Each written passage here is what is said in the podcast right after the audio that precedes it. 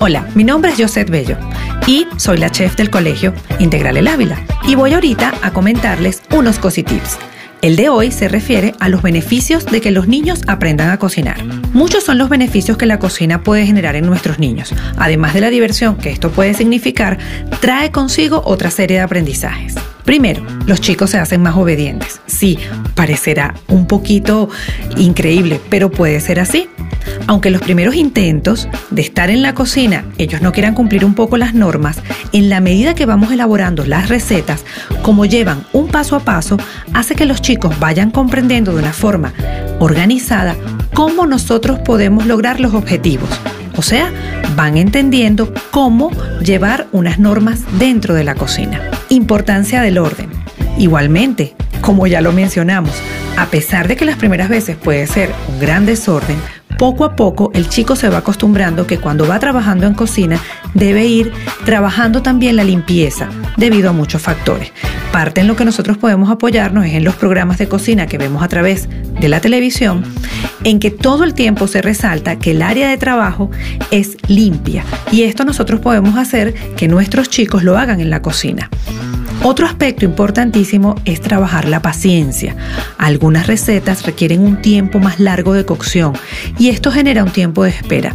Los chicos la mayoría de las veces no les gusta esperar, pero ¿Cómo podemos nosotros hacer unas galletas con solo imaginarlas? No es posible. Realmente nosotros tenemos que hacer una serie de pasos para elaborar galletas y esto requiere un tiempo. O sea, para poder disfrutar de esa preparación hay que saber esperar. También podemos nosotros aprovechar esta área para enseñarles sobre alimentación saludable. Mientras hacemos cualquier preparación, nosotros podemos entablar una comunicación con nuestros chicos y a su vez hablarles de la importancia de consumir determinados alimentos. Desarrollamos la comunicación familiar, como en el ejemplo anterior, no solamente hablar de alimentación saludable, durante la cocción de alimentos, nosotros podemos generar muchísimas conversaciones Parte de esas conversaciones pueden ser referidas a la alimentación, podemos hablar inclusive de qué es para ellos la cocina, hablarles de qué es el proceso que están llevando, entre muchísimos otros temas. Desarrollo de las habilidades motrices.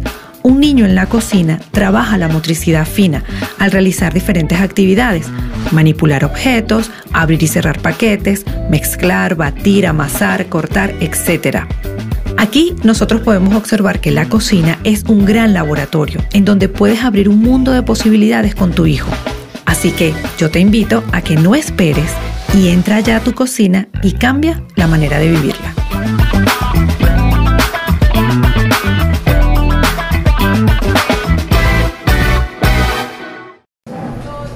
Prueba número uno que queremos hacer y quizás con unos vinos encima funcione que hable ya. ¿Qué vamos a hablar?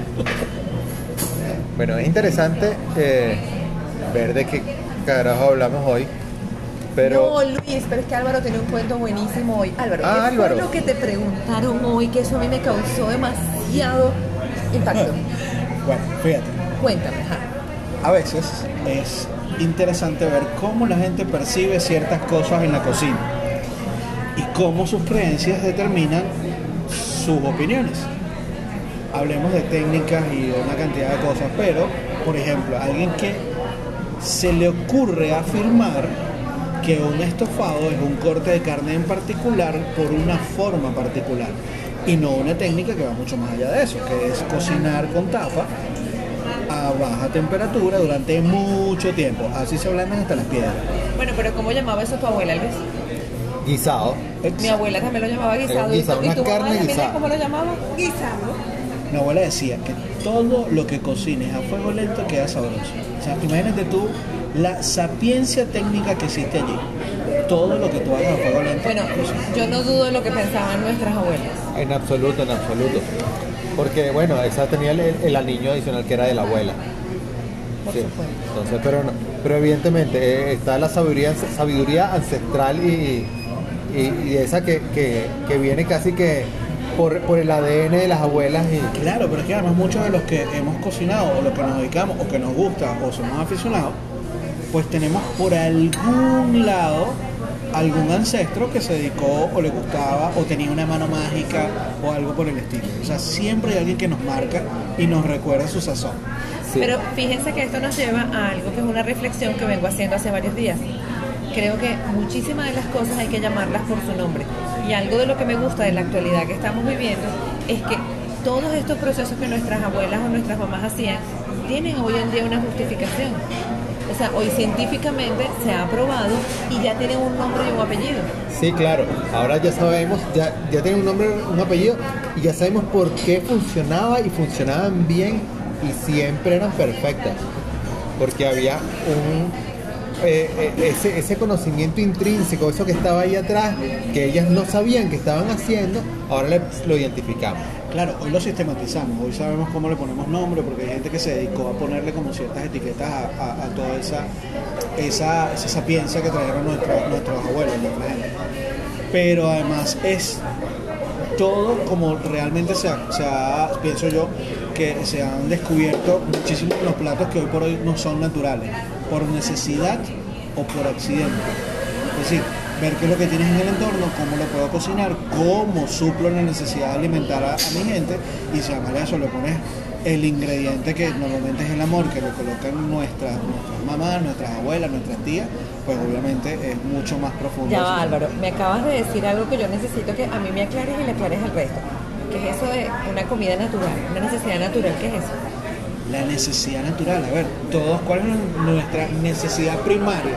El ser humano es el único animal que come por placer, además de obviamente matar el hambre, así vulgarmente hablando. O sea, si además entiendes eso como una necesidad de subsistencia, pero nosotros que entendimos, nuestro cerebro evolucionó y entendimos que ahí hay placer, pues empezamos a ponerle y a buscar nuevos aromas, nuevos sabores, nuevas sensaciones y nos disfrutamos la comida.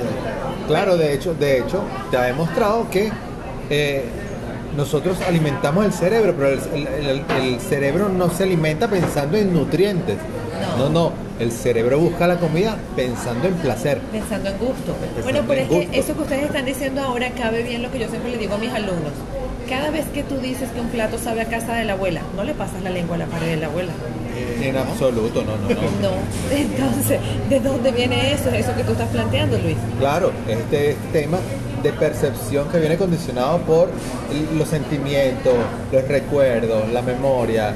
Entonces, eso es todo lo que conforma eso, sabe a casa de la abuela. Ok, entonces, podemos concluir que, Álvaro, Que la cocina de casa es prácticamente insustituible en nuestro recuerdo, nuestro lugar seguro, nuestro lugar feliz. Luis, Y que el estofado no es una carne con un corte. Eso- Totalmente. eh, Eso Luis, llevamos hoy. Yo Eh, iba a bien, muy Señores, bien. por favor, hoy que se llevan de este pequeño intro y prueba. El estofado, Luis, repítelo. No es una carne con un corte, no. No, es No. una técnica. Es una técnica. Así que seguramente tú haces muchos estofados en casa, solo que no te La habías percatado. técnica de la abuelita. Es así. Es así.